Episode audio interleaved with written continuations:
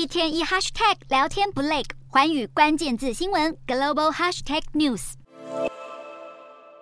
不管是上空骑车还是不戴安全帽，这些行为在印尼巴厘岛通通不欢迎。当局宣布，因为游客骑机车的违规案件太多，打算禁止观光客私自租用及骑乘机车。上述外国观光客常有的各种违规行为，从二月底到现在，巴厘岛警方就接到一百七十多件。当局想采取行动遏止乱象，包括确定观光客持有合法驾照。业者收取押金，并处罚违规者。不过，巴厘岛公共运输不是很发达。如果未来新的规范实施，旅客只能向旅行社租车。当地业者也担心新规定将打击生意，呼吁别仓促立法。而同样是东南亚旅游胜地的越南，大开国门已经满一年了，但到现在还是因为签证不便，外国旅客回笼有限。对台湾人而言，另外一个去越南旅游不便的地方在于，想自由行入境批文只能透过旅行社代办，一份大约要新台币两千元。而且入境时还要再另外付七百多台币的落地签费用，加起来约两千七百多元。